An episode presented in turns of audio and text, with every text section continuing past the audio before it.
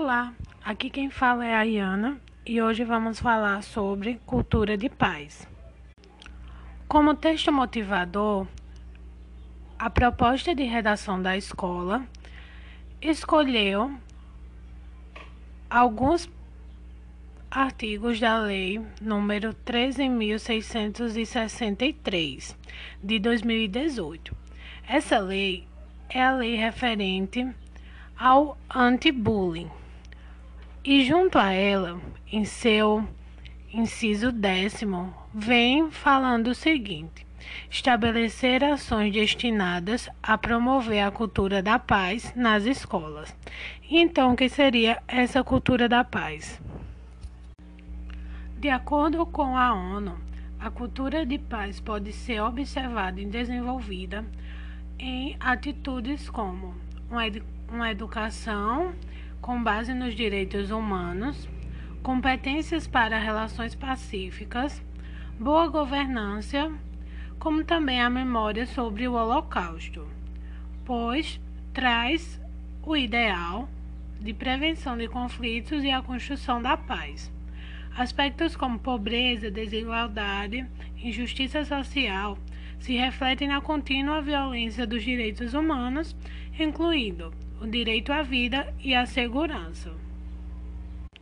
Vamos ouvir um trecho do vídeo da rede TVT titulado Bom para Todos. Saiba o que é a cultura da paz. Uma estudante é assassinada com cinco tiros na saída da escola à noite. Isso aconteceu nos anos 90 em Heliópolis. Esse acontecimento trágico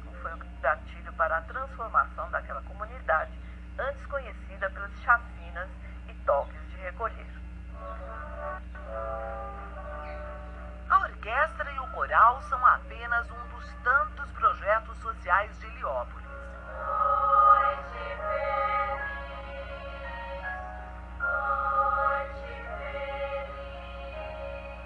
Essa geração, beneficiada por mais cultura e ensino de qualidade, nasceu muito depois da noite que mudou de forma trágica o rumo de Heliópolis. E foi assassinado uma aluna nossa 1999, Leonarda.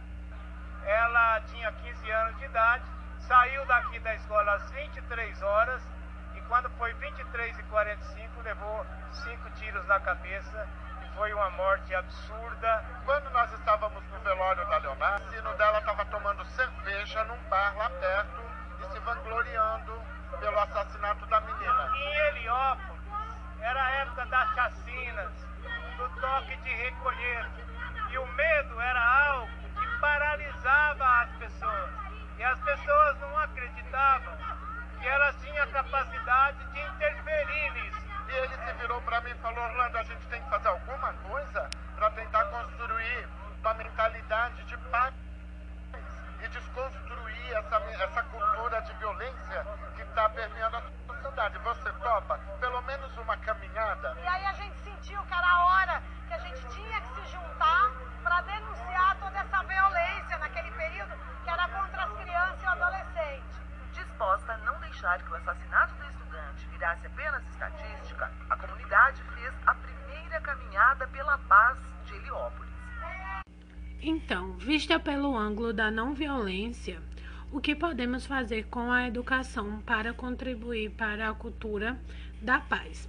A Unesco estabelece que podemos aprender sobre as nossas responsabilidades e obrigações, bem como os nossos direitos, aprender a viver juntos, respeitando as nossas diferenças e similaridades desenvolver o aprendizado com base na cooperação, no diálogo e na compreensão intercultural, ajudar as crianças a encontrar soluções não violentas para resolverem seus conflitos, experimentarem conflitos utilizando maneiras construtivas de mediação e estratégias de resolução promover valores e atitudes de não violência como autonomia, responsabilidade, cooperação, criatividade e solidariedade, além de capacitar estudantes a construírem juntos com seus colegas os seus próprios ideais de paz.